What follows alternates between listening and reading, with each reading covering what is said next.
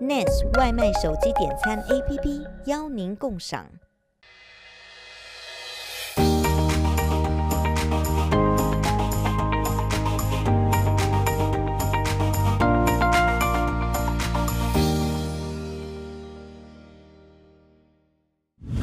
总统拜登上任之后，表示将对现行的部分政策进行大幅度改革，其中就包括前总统川普主张的强硬的移民政策，内容包括让一千一百万人无证移民有机会入籍，扩大难民安置计划等等。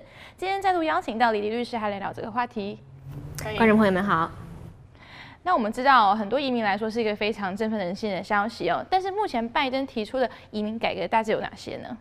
呃，这个移民改革涉及的面非常的多，涉及的话题也非常的多。呃，我可以就讲几个可能对于华人朋友们比较关心的议题。首先就是针对亲属移民，他想要把原先的案子积压。都尽快的处理，让案件的这个等候时间缩短。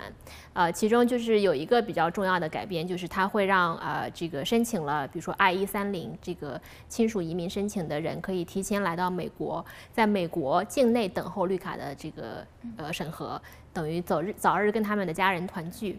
拜登是希望把在美国有呃黑下来的所谓的这个 undocumented 这些人，把他们的身份合法化。他会呃这个允许这些人申请绿卡，甚至去入籍。当然要符合一定的他们的规定，比如说你要呃呃这个通过他们的呃背景调查，而且你要出示你的缴税的记录等等。但是就是给这些身份无望的人一个很大的希望。再来就是工作类移民。这个职业移民也是我们华人朋友们非常关心的一个话题。首先就是这个所谓的这个 STEM 博士拿绿卡，这个最近好像有很多的消息传得沸沸扬扬。呃，其实这个 STEM 博士拿绿卡是有一点这个标题党了，有一点这个断章取义。它并不是说只要是你是 STEM 这个 Science 科学、呃 Technology 呃技术，然后呃 Engineering 工程以及呃。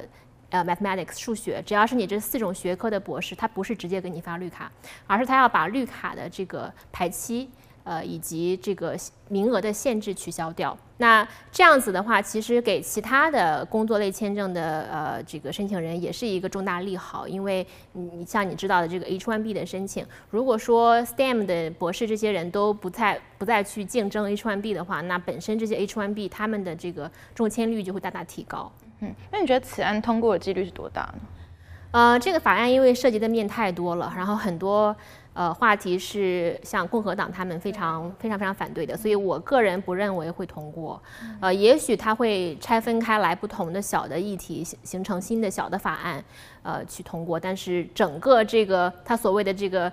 U.S. Citizenship Act of 2021就是二零二一美国公民法案，这整个法案如果要一起通过的话，我觉得是不太，我个人不认为会通过。之前奥巴马的执政时期是不是有提过一次移民移民签证改革？其实后来也是没有通过，对吧？对，因为你知道一个法案从它的这个这个 bill 形成到国会这个 Congress 两党。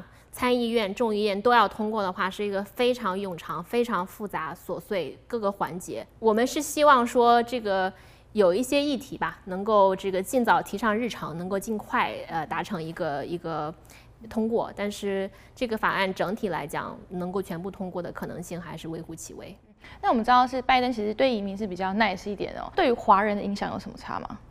呃，对于华人的话，我觉得一个就是刚刚所提到的这个。呃，没有身份的人身份合法化，像很多可能面临这个递解出境的，或者说寻求这个政治庇护的这些华人朋友们，这个是会有有一个很大的改变。那再来就是这个工作签证，像包括明年或者今年年底要推行的这个 H1B，这些都是对我们华人息息相关的，也是很多比如说留学生这个群体最最关心的议题。说明排期也会快一点。对，现在他们是想要把这个。呃呃，职业移民的一些排期缩短，然后取消掉，甚至把有一些，比如说 EB 三，其中的这个这个有一个叫 Other Workers 这样一个 category，把它这个名额提升。所以其实就是变相的显示出来，这个拜登是想要留住能力最最强的这些呃留学生或者说求职者在美国。我们刚刚提到工作签证 H1B，我们今年 H1B 有什么改变吗？对，今年的话还是像以往一样是。这个用这个电子抽签的方式。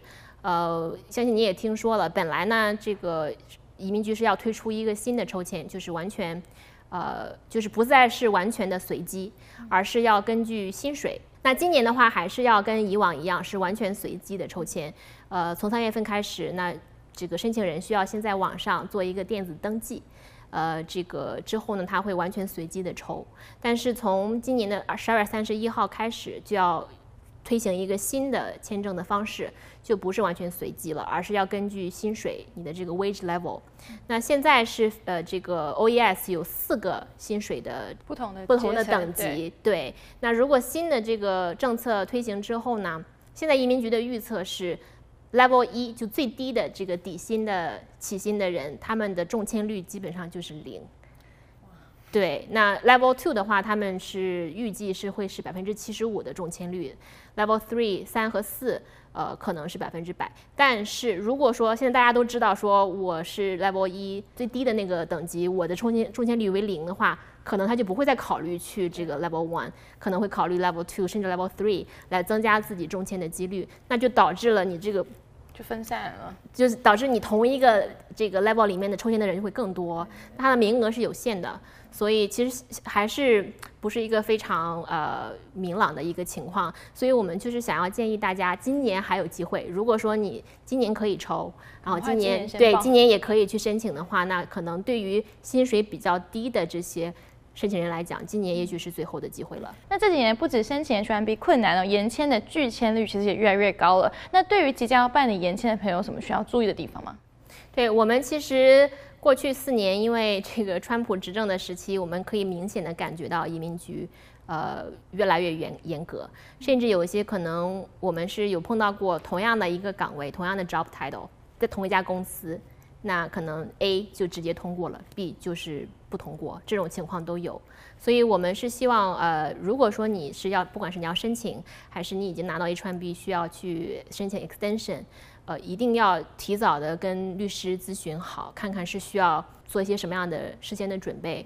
而且对于有一些 job title 会比相对比较困难的，你比如说文科类的，或者说商科类的，那这种是最好要跟律师咨询清楚，提早做好规划，让你的这个申请方面不会因为材料不足导致你的这个延期被拒。嗯，那通常要多久之前准开始准备延签的时间？越早越好啦，对，我觉得其实可以提早个半年都没有问题。嗯，了解。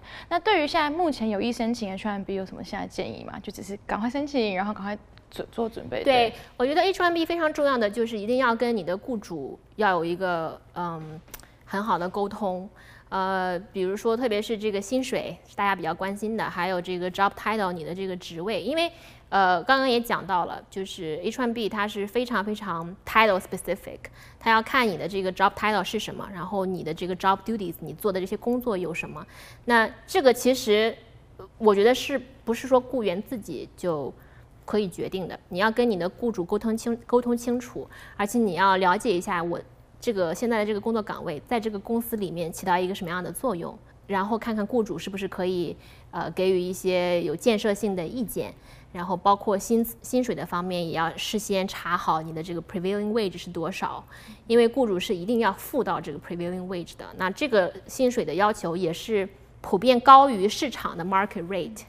对，网上是可以有办法查到这个 prevailing wage，其实是可以跟雇主一起探讨一下，看看付多少薪水，然后工作的时长，每周多少时间，几个小时这样子，这些细节都一定要跟雇主商量清楚。嗯哼，就是反正有意要申请，也是要开始提早准备，提早开始收取。对。那如果说目前持有 H1B 签证，但是签证快到期需要延签的话，但是因为疫情人在国外，有什么处理方式吗？